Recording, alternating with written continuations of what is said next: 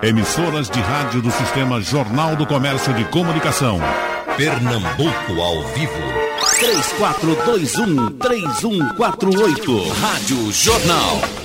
Chegamos para o debate e antes de começar com a nossa conversa mais aprofundada, deixa eu saber como é que está a vida do presidente do Tribunal de Contas da União, José Múcio Monteiro, nesse período, como é que ele está trabalhando, se está recolhido, se está mascarado. Presidente?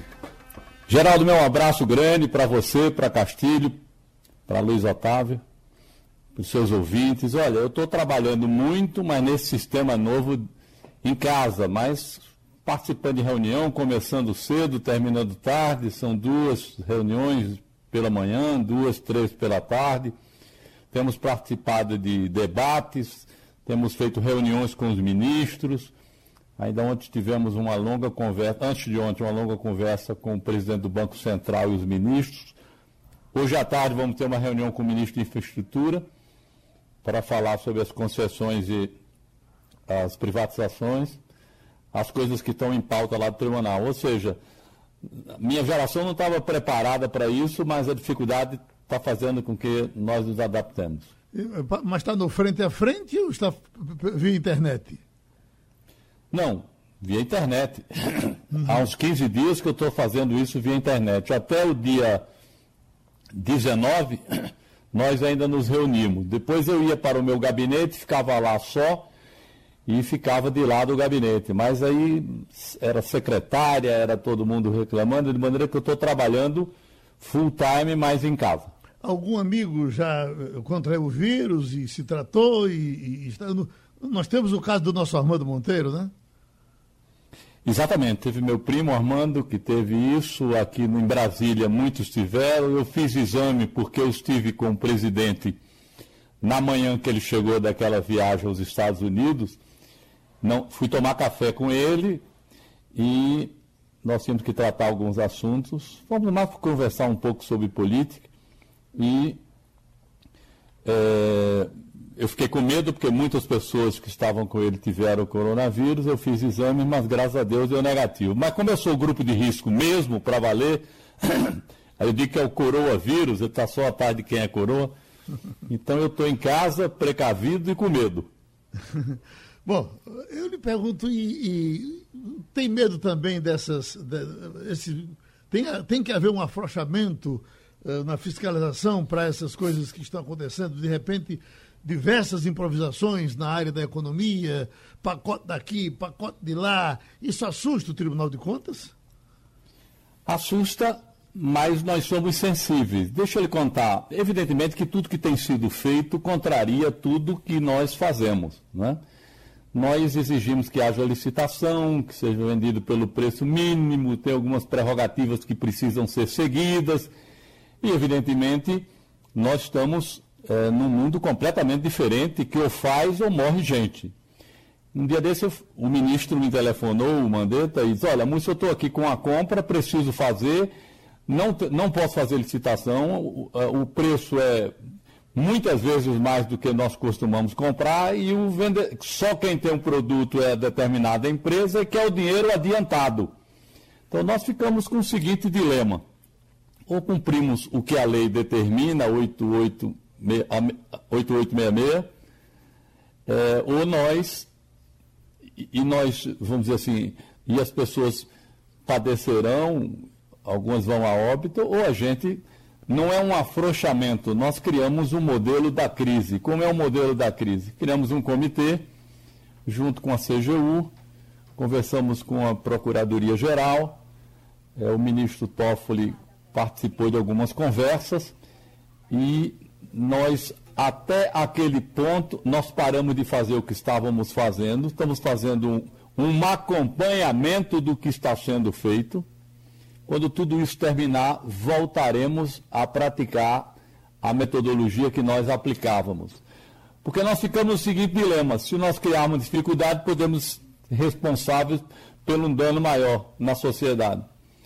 E também nós não podemos oficializar o, o, o liberou geral. Então, preferimos criar um momento de emergência. Tem alguns, estamos fazendo Ainda ontem o plenário aprovou uns acompanhamentos, nós estamos com 27 linhas de acompanhamento em Anvisa, em, em Ministério de Saúde e no Ministério da Economia, junto ao Banco Central, nós estamos pelo menos sendo testemunha do que está sendo feito para depois fazermos uma análise do que foi feito. Para também você não inibir o gestor. O cidadão sabe que precisa ser feito aquilo, mas tem medo de entrar com o seu CPF e não toma providência. Há um só ministro cuidando, vamos dizer assim, do Ministério da Saúde, que é o ministro Benjamin Zimmermann, um técnico assim de altíssimo nível, preparado, respeitado. Concentramos toda essa questão do Ministério da Saúde nele. E os outros ministérios, onde cada ministro tem uma responsabilidade, nós criamos um grupo que vai participar desse momento de emergência. É assim que a gente está vivendo. Doutor Luiz Otávio Cavalcante? Pois não, Geraldo. Está aí o nosso Zé Múcio conversando com a gente, essa conversa boa, vamos nela? Bom dia, Zé Múcio, bom dia, Castilho, bom dia aos ouvintes de Geraldo. Eu queria, Geraldo, começar lançando um olhar para o passado. O passado do Tribunal de Contas, tão pernambucanamente brilhante porque no tribunal há uma tradição pernambucana. Lá passaram, por lá passaram Marcos Vilaça e Thales Ramalho. De modo que a presença de Zé Múcio é uma reiteração, é uma renovação desse azul e branco de, de Pernambuco. De modo que minha primeira palavra de, de saudação a Zé Múcio é nessa reiteração de, de Pernambuco. Em segundo lugar, dizer que essa tarefa que o Tribunal de Contas realiza nesse momento me parece ser, sobretudo, de criatividade institucional. Porque está mudando a, a economia, está mudando a tecnologia, está mudando a gestão. E o Tribunal de Contas tem que mudar com ele. De modo que o, a minha doce provocação a Zé Múcio é para perguntar como é que ele está se sentindo nessa tarefa que é tão confortável a ele, de criatividade institucional. Luiz, primeiro que tudo eu queria lhe dar um abraço muito grande. Você me lembra muito bons tempos, não é? Quando nós chegamos assim na idade que nós estamos, nós cultivamos essas boas lembranças para que elas é, fiquem com a gente até o fim. Eu quero lhe dizer o seguinte, Luiz: o tribunal não pode ficar. Nós somos pagos para ser chatos, desconfiar, fiscalizar, pedir satisfação, dizer que não está satisfeito. É, esse é o papel do auditor: dizer que está mal feito, querendo saber quem foi, apontar culpados. Evidentemente que nós estamos vivendo um, um momento único. Você é um homem culto, muito culto nunca viu na história é um, o que nós estamos passando. Nós víamos isso em filme de ficção, mas como diz o nome, era para nós uma ficção. Nós estamos diante de uma realidade, nós estamos enfrentando um inimigo absolutamente invisível, nós não nos preparamos para temos um adversário único. Nós, desde, nós fomos educados, a humanidade, para ter adversários, conflitos entre países, entre etnias, entre religiões, entre partidos, entre futebol, pastorio, tem os contra e os a favor em tudo. Nós achávamos, Luiz, que nós íamos ter três estágios nesse problema que nós estamos vivendo. O primeiro era o estágio do combate a, a, a, ao vírus, ao coronavírus. Depois nós teríamos um problema econômico gravíssimo, porque nós não temos a reserva que os, os países mais ricos têm para fazer os investimentos que estão sendo feitos. O ministro da, da Economia disse que nós vamos gastar o orçamento do ano até junho. Aí você diz, e nós vamos viver como? Mas primeiro a gente tem que salvar vidas. E de repente nós nos deparamos com o primeiro desafio, nós nos juntarmos. Eu achava que o primeiro desafio era o da saúde, segundo da economia, o terceiro da política. Infelizmente, o vírus da política, que é um vírus que nós já estamos acostumados de conviver com ele, antecipou-se. E, de certa forma, eu acho que é, politizaram a tragédia. Você hoje tem os que são. Quem for a favor do governo defende que se libere a quarentena. Quem for contra o governo defende que a quarentena seja absoluta. Essa quarentena serviu Aliás, esse vírus serviu para escancarar as nossas injustiças sociais, Luiz. Eu estou falando aqui de Brasília, a renda per capita daqui é 78 mil reais por habitante. E você está conversando comigo num lugar onde a renda per capita é 15 mil reais por habitante. Essas desigualdades todas sociais, econômicas, políticas, de oportunidade, de, estão todas sendo exacerbadas agora e nós temos que conviver com elas você liga a televisão e escuta dizer assim: vá para casa. E o cara que não tem casa, que mora na rua, mora embaixo da ponte, a gente, fecha, a gente faz que não sabe que existe, sabe que existe. Aí diz: fiquem junto de suas famílias. E aquelas crianças todas que vivem perambulando atrás, de manhã atrás do almoço, de tarde atrás do jantar, para ir dormir num caixote. Então, isso está tudo aí o vírus veio assim, parece. A primeira vítima do Rio foi do Leblon, do bairro Mascaro. A primeira vítima de São Paulo foi da Faria Lima, do bairro Mascaro. Nós estamos ainda nos andares de cima. Aí eu tenho uma preocupação com essas providências todas que estão sendo tomadas. Você diz assim, você tem uma posição? Não, ninguém tem. Eu tenho uma preocupação. Eu não quero ficar naquela fase de que se der certo pelo um lado, ganhou o lado A. Se der certo pelo outro, ganhou o lado eu acho que ou nós todos venceremos ou nós todos perderemos. Então nós aliamos o Tribunal de Contas junto daqueles que estão atrás de uma solução.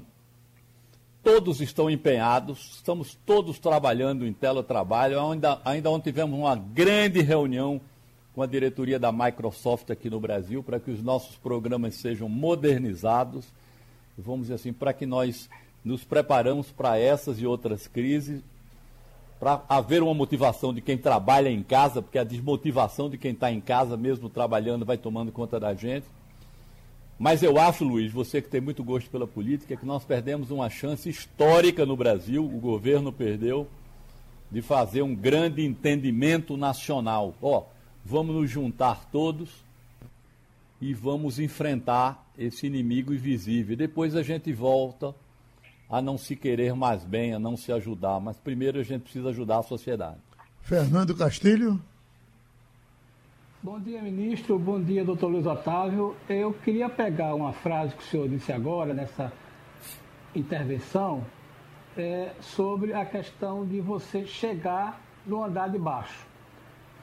Chegar no andar de baixo significa chegar no município. E aí a gente, o senhor falava que o, o tribunal está organizando as coisas para flexibilizar junto ao Ministério da Saúde. E aí eu sempre tenho dito nos textos que estou escrevendo e nas conversas de rádio, dizendo basicamente o seguinte: o, o, a tragédia ainda não começou. Não tem razão para achar que a tragédia começou. Ela vai chegar a partir dessa semana e a gente está pedindo a Deus que não seja tão trágica como foi nos outros países, mas a tragédia vai chegar.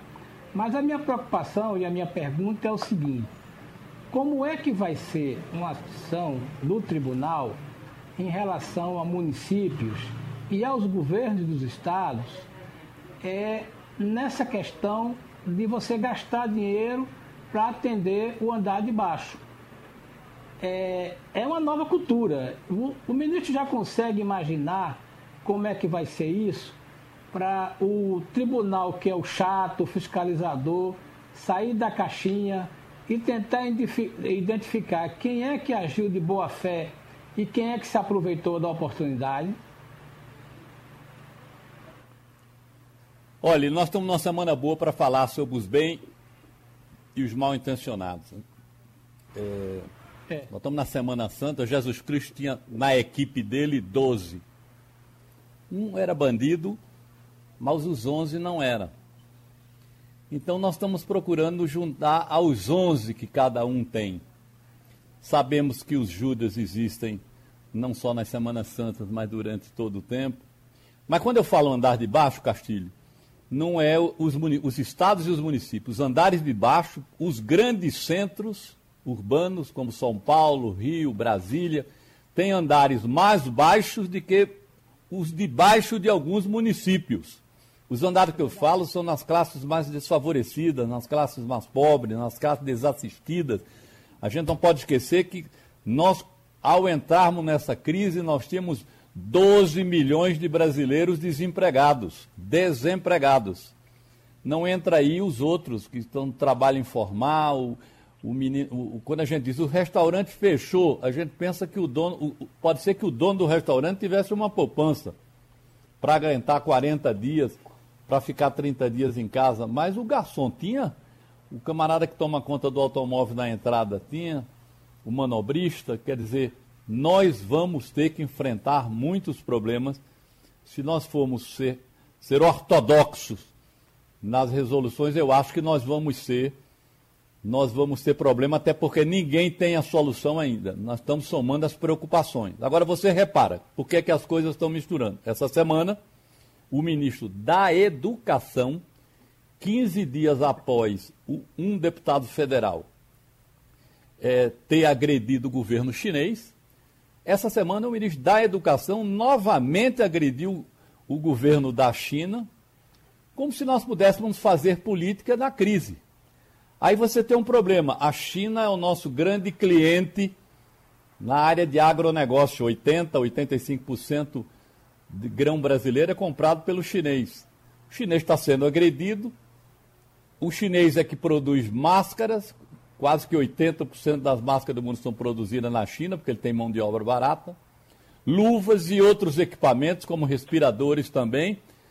A gente achando pouco a crise de saúde que tem, cria uma crise é, na área de relações exteriores, na área da economia, que a ministra da Agricultura passou 15 dias na China tentando vender a nossa soja, e por conta de um gracejo em rede social, nós estamos com crise. A polícia está protegendo a embaixada da China aqui em Brasília, porque os mais radicais que estão querendo fazer política nesse momento começaram a querer pichar os muros, botaram faixas na frente da embaixada da China. O que eu estou.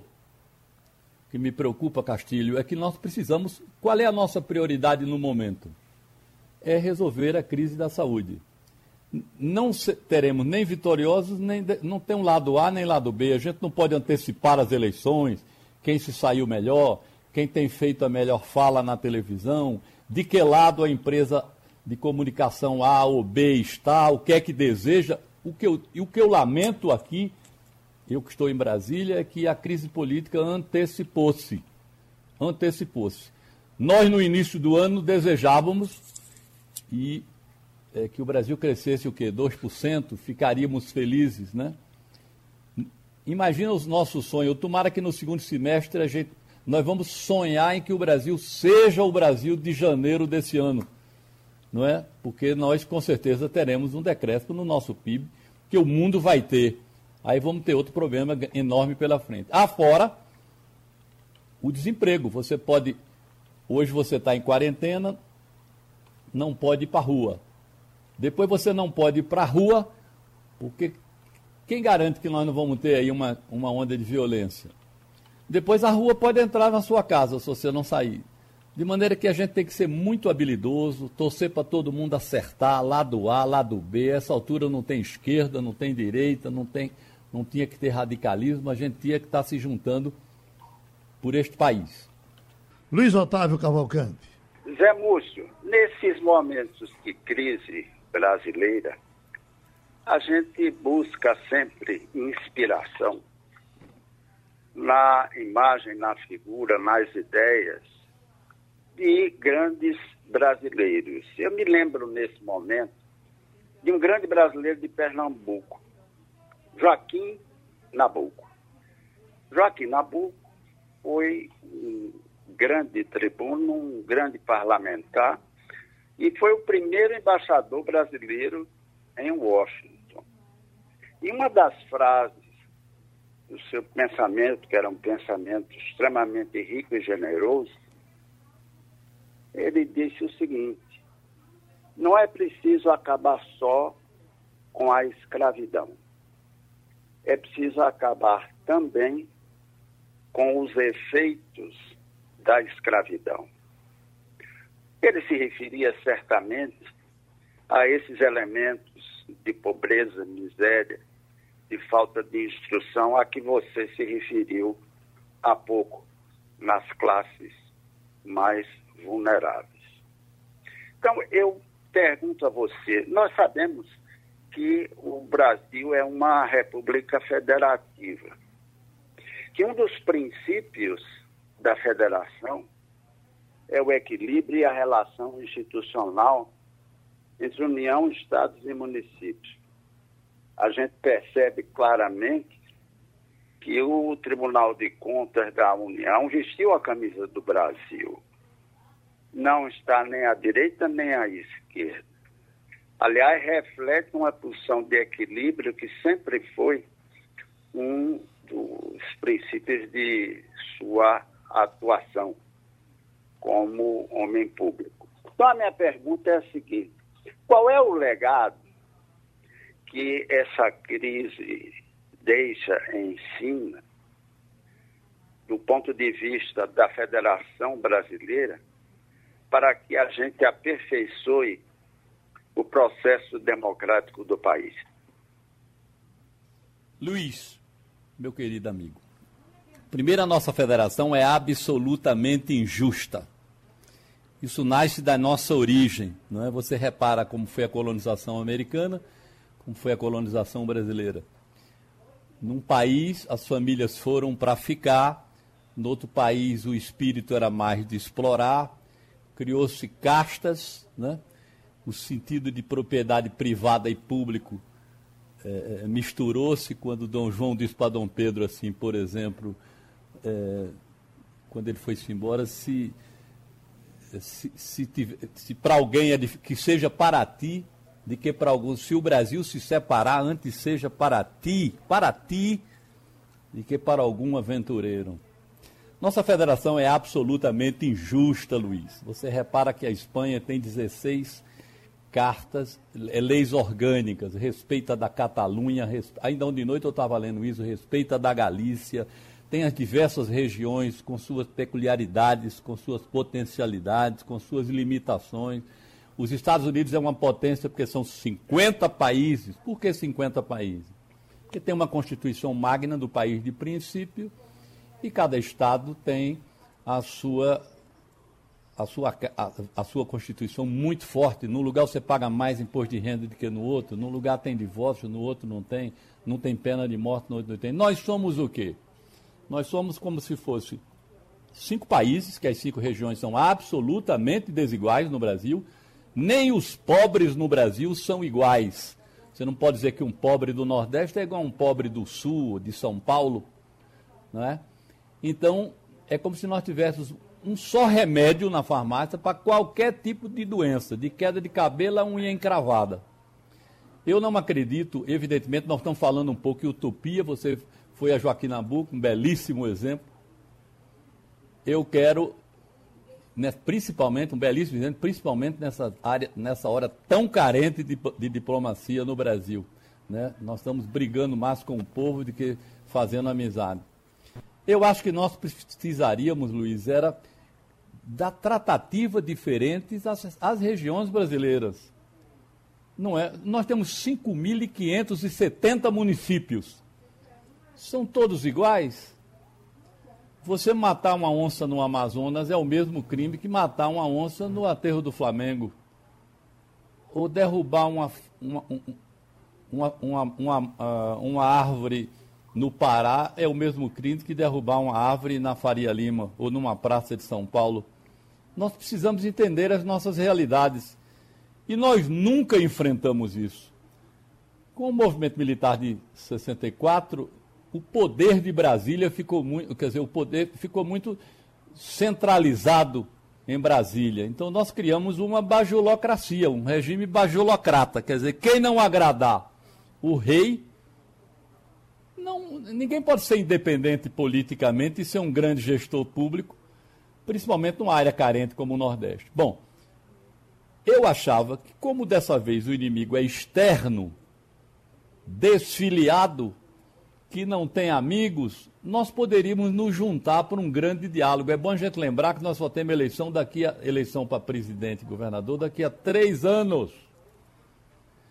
Nós estamos perdendo uma grande chance de estabelecer um grande diálogo nacional, de fazer um grande pacto pela governabilidade. Mas nós estamos disputando quem tem razão. Você, essa semana, nós passamos a semana eh, com o presidente é, incompatibil, bicado, como ele usou a expressão, com o ministro da Saúde. É como se o empresário brigasse com o gerente dele ficasse de mal. Eu acho que nós estamos fazendo política numa hora que nós não podíamos fazer. Cada governador tem seus desafios, os governadores têm sido sensatos, mas cada lugar tem sua realidade. Tem gente torcendo para fulano errar porque é adversário. Tem gente torcendo para fulano acertar porque é porque é amigo. Nós só temos um inimigo agora comum que que é o que é o vírus. A gente teria que enfrentar. Eu acho que o governo está perdendo uma chance enorme.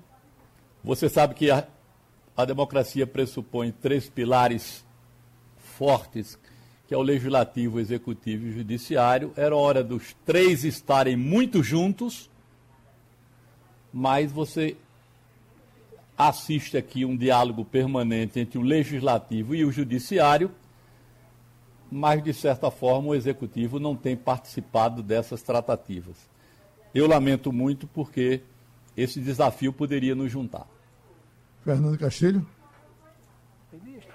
É, eu pegar mais um mote aí que o senhor está dizendo sobre essa conversa de é, legislativo com o judiciário e a dificuldade de executivo com o Congresso.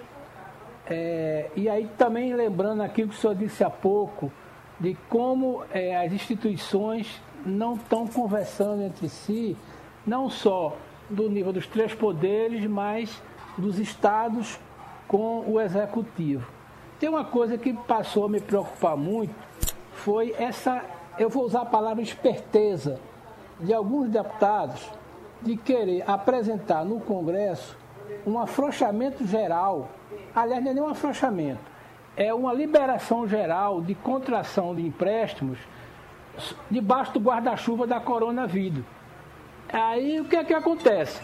A gente uma situação de, de completa é, dificuldade para você gastar o dinheiro e os deputados estão querendo liberar geral. Aí quando o governo faz uma conta, diz assim, vamos gastar 180 bilhões porque os deputados resolveram fazer um novo projeto de uma iniciativa boa que era do plano Mansueto. Como é que o senhor analisa esse comportamento do Congresso? O mesmo Congresso que a sociedade respeita e quer que ele ajude, e que seus integrantes tenham um comportamento deletério como estão tendo agora. Sob o argumento Castilho, de querer arranjar dinheiro para coronavírus. Deixa eu te contar, lá no início a gente falou no Judas e nos outros, nos outros 11. Repara, o Congresso tem grandes deputados e senadores bem intencionados, mas isso é um problema gravíssimo que está acontecendo. São alguns que estão querendo aproveitar a crise para fazer o que não, não tinham um ambiente favorável antes da crise. Então, por exemplo, esse negócio do plano Mansueto, essa discussão toda de criar essas medidas de emergência, qual é o grande problema? Que tem alguns parlamentares que querem aproveitar a emergência, a crise, para fazer algumas coisas que de interesses das suas propostas, vamos dizer assim, das, do seu mandato legislativo. Por exemplo, eu, eu conversei essa semana com alguém da, da, com o técnico do Ministério da Economia, que a gente, mesmo nesse plano Mansueto, que é um plano emergencial, nós não poderíamos mexer na LRF, mas tem gente que quer aproveitar a crise para mexer na LRF, que já está aí estabelecida, respeitada, administrada por todos. Mas por que mexer numa coisa? Não, porque. Não, não tem que ser. Quando a crise passar, nós voltamos ao, ao, ao Brasil que nós estávamos é, é, acostumados, com as leis vigentes no país, e vamos discuti-las uma a uma, uma de cada vez, sem, vamos dizer assim, inspirados pela emergência e pela crise. Não tenha dúvida nenhuma que esse ponto que você tocou é gravíssimo, tanto nas compras, nas licitações. Essa emergência tem pessoas trabalhando para combater os vírus, mas continua os mesmos de sempre se aproveitando para tirar partido disso. É por isso que a politização é gravíssima. Eu vou dizer mais a você, que eu não posso falar em política não, mas eu estou aí com, cheio de amigos, tantos ouvintes como você que estão participando. Faltou uma grande reunião, um grande encontro de todos os governadores e o presidente da República, não para lavar roupa suja, lhe ajudei, não lhe ajudei, você votou no outro lado, não votou no outro lado, o Nordeste é contra, perdi a eleição. Esse balanço eleitoral veio muito à tona é, nesse, nesse período de crise. E nós precisávamos, os votos foram apurados, já, já foi promulgado quem venceu, quem todos estão apostos. É hora da gente sepultar essa eleição que passou do ano passado e a gente começar a enfrentar os reais problemas do país. É, é, eu só queria fazer uma colocação aí, porque, por exemplo, o que a gente observa, Geraldo, é que há claramente um oportunismo de alguns deputados, e o ministro fala disso, pensando em 2022. Eu até escrevi a coluna de hoje sobre isso. Uma coisa é você precisar de dinheiro dramaticamente, como nós vamos precisando, para resolver o problema da coronavírus. Outra coisa é você escamotear isso aí para se proteger e você estourar as contas depois da crise. Então é muito frustrante a gente ver que, de um lado, o Congresso vai trabalhando com os amigos de, do, do, do senhor, mas tem muito mais Judas do que aquele único que a gente achava que tinha na Ceia essa é a preocupação. Você está certíssimo, não tenha dúvida nenhuma aí. Ontem foi. Nós nos reunimos ontem aqui com a nossa. Com o nosso grupo aqui do Tribunal de Contas e o tema foi esse, porque tem pessoas querendo aproveitar esse. A gente tem que ficar é, atentos para as medidas de emergência e nós ficamos, precisamos ficar atentos para não entrar é, é, algum interesse escuso se aproveitando das medidas de emergência. Então, isso é outro problema que se tem, a questão da, da politização da tragédia. Tem aqui Antônio, que está em Glória de Goitá. Peça para ele mandar uma. Não, é, é, o de Antônio, primeiro de Luiz, que é de Sirinhaém. Mandei ele mandar um abraço para a gente aqui em Sirinhaém. Ele tem muitos amigos nessa terra. E, e Zé Antônio está em Glória de Goitá e diz: peça para descontrair, peça para o ministro fazer uma live nesses tempos que ele tem que ficar em casa, até porque ele também é cantor e canta bem, é o que diz aqui o nosso Antônio.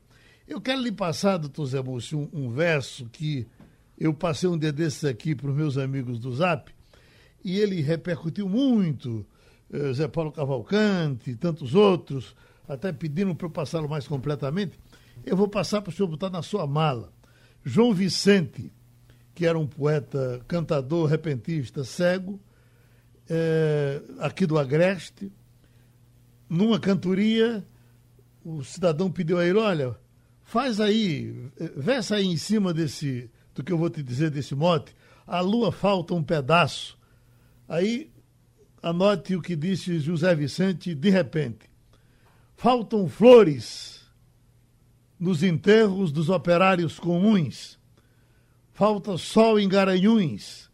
Falta colégio em Bezerros. Falta quem corrija os erros dos improvisos que eu faço.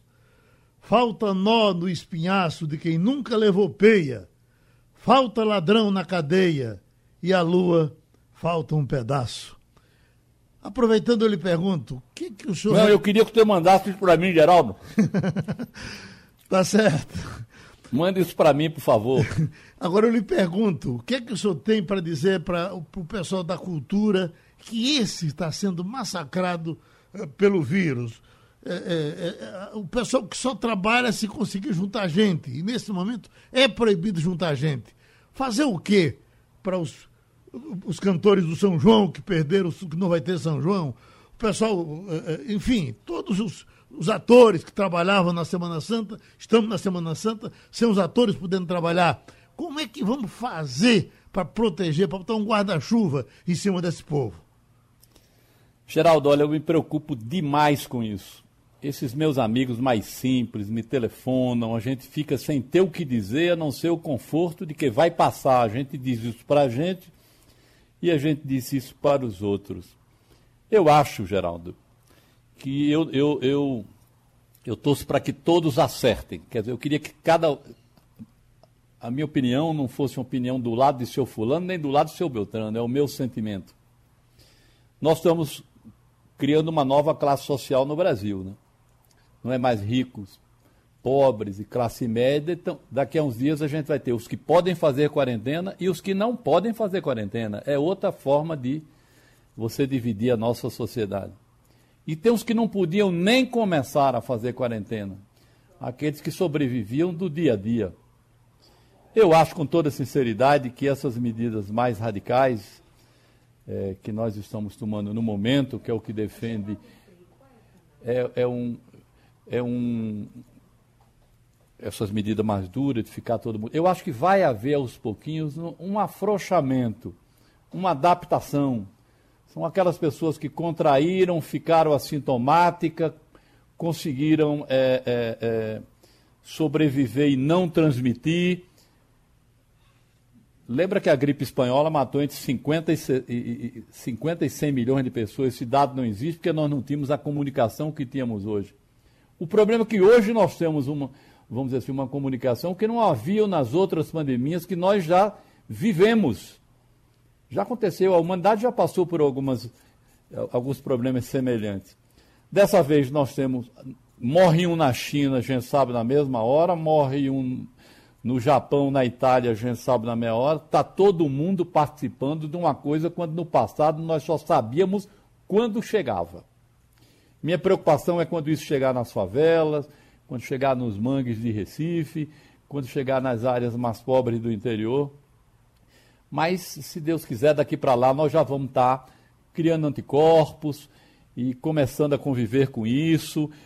A preocupação do momento é que é o seguinte: a nossa rede hospitalar não tem capacidade de que haja um fluxo muito grande. Você repara um exemplo do Ceará, por exemplo. O Ceará tem um grupo, um grande, um número muito grande de infectados, mas ainda um, um número relativamente baixo de óbitos eles ainda têm margem. São Paulo, que é o pior de todos, mas os hospitais ainda têm margem. Manaus, que é um quadro gravíssimo, os hospitais já estão em fase de colapso, ou seja, quem, quem adoecer não pode adoecer mais. O norte da Itália chegou num ponto gravíssimo que priorizavam por idade os mais velhos, os mais idosos fica, ficavam mais desassistidos, em detrimento dos mais novos. O que é que eu tenho para dizer para os amigos mais simples? É que isso vai passar, isso vai ter que voltar, nós vamos voltar a ter uma vida comum, senão nós vamos ter uma epidemia, depois dessa, uma epidemia de desemprego, uma epidemia de fome, uma epidemia de falta de oportunidades, vamos ter outras epidemias. É por isso que eu acho que só com o entendimento nós vamos nos sair disso. Às vezes as pessoas me perguntam, você acha que vai ter eleição em outubro? Eu disse, ó, oh, mas não está proibido a aglomeração? O político quer gente junto para fazer a eleição. Então acho que tem algumas coisas que precisavam ser combinados, botar na mesa adversários políticos para dar opinião. Ontem eu vi uma declaração do do adversário do presidente de Portugal, dizendo que as medidas que eles estavam tomando estavam corretas.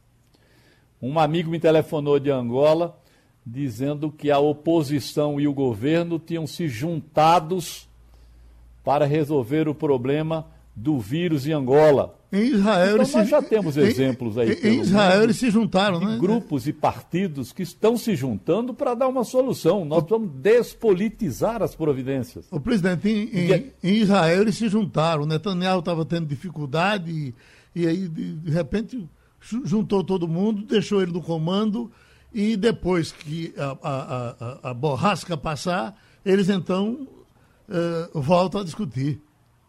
Tinha um, ditado, tinha um ditado antigo aí, dos mais velhos, que dizia: quando você está morrendo afogado, se abraça até com um crocodilo. Quando chegar na margem é que você resolve quem é o macho, se é você ou o crocodilo. Agora, morrendo afogado tem que se abraçar todo mundo. Então eu acho que nós vamos aos pouquinhos, vamos voltar. Eu espero que esse pico seja atingido essa semana. Nós não estávamos preparados, nós nunca tivemos aqui tsunami, terremoto e essas grandes cataclismas que outros países têm. Nós não tínhamos nem temos práticas de ter um inimigo comum à, sociedade. Doutor Luiz Otávio Cavalcante. Zé Múcio, um dos traços da cultura tropical brasileira, tão bem pesquisada e descrita por Gilberto Freire, é a conciliação. É o espírito conciliador é a troca, é a busca de pontos de vista comuns capazes de viabilizar as soluções para os conflitos. Nós tivemos no Império o exemplo do Marquês do Paraná, do Gabinete da Conciliação, em 1859. Tivemos na República um exemplar magnífico a emenda parlamentarista de Tancredo Neves, que em 1961 facilitou a posse de João Goulart e garantiu que o processo democrático no país tivesse continuidade. Você tem se referido reiteradamente, e, e é um ponto que caracteriza a sua atuação como homem público, a necessidade do encontro, a busca do encontro, a irreversível capacidade de todos nós de nos encontrar. Eu pergunto a você, qual é o modal de conciliação do século XXI nesse pós corona. Luiz, essa de todas as perguntas é a mais difícil porque é muito difícil você responder sem fulanizar. É, nós temos esse negócio de, do tempera, da, da, conciliação é muito fruto, vamos dizer assim, do temperamento de cada um. Eu não faço política porque não posso fazer, estou fora disso, nem quero fazer. Mas às vezes Diz que velho serve para dar conselho e contar história. Geraldo já disse que eu sou um contador de história e às vezes eu procuro dar conselho. E a gente tem ainda uma grande defesa. É porque quando você dá um conselho bom, as pessoas dizem, não, é fruto da experiência. Quando você dá um conselho ruim, o camarada diz, ele já está com um problema de senilidade. A gente sempre tem uma defesa. Eu disse ao presidente, numa última conversa que nós tivemos, neste café da manhã, quando Estava aquele movimento dele mandando todo mundo ir para a rua. Eu disse, presidente, a eleição acabou, pelo amor de Deus. Não comece a querer fazer pesquisa, quem foi para a rua, quem não foi para a rua. Nós estamos aí já no início da epidemia do corona. O senhor podia aproveitar esse momento inicial e chamar todos os governantes, mas chamar para uma conversa, não é como a gente está conversando aqui, não, olhando um no outro. Né? Que esse negócio da, do teletrabalho deixa a gente assim a presença facilita a conversa. Eu acho que a presença é fundamental. Então vamos conversar, vamos juntar. Não, mas porque fulano é contra, fulano não gosta de mim, fulano está em campanha. Eu acho que o discurso de ontem, se ninguém mexer dentro de casa, dentro de casa, que é o grande desafio, ele ontem fez um discurso mais conciliador. Diz que cada governador tomava suas providências, cada um ia fazer o que achava que estava certo, mas eu acho que nós não vamos sair disso sem uma grande conciliação. Até porque dentro da própria equipe do governo já existem os que defendem isto. O governo não vai poder passar mais três anos completamente isolado, porque o legislativo não vai ajudar, o judiciário está junto ao legislativo, quer dizer, nós não vamos fazer isso. Há boa vontade, 2022 está muito longe, primeiro a gente precisa estar tá vivo, estar tá inteiro e ter por que brigar, não é? Eu acho, eu torço muito por isso, e nós não vamos sair disso com esses exemplos todos que você citou aí, desses homens de conciliação, doutor Tancredo, Marquês de Paraná, esses outros todos, foram homens que propuseram conversar para poder se encontrar um caminho e uma solução. Castilho? É, eu queria aproveitar esse minuto finais para saber se o ministro Zé Múcio já consegue é, identificar lições.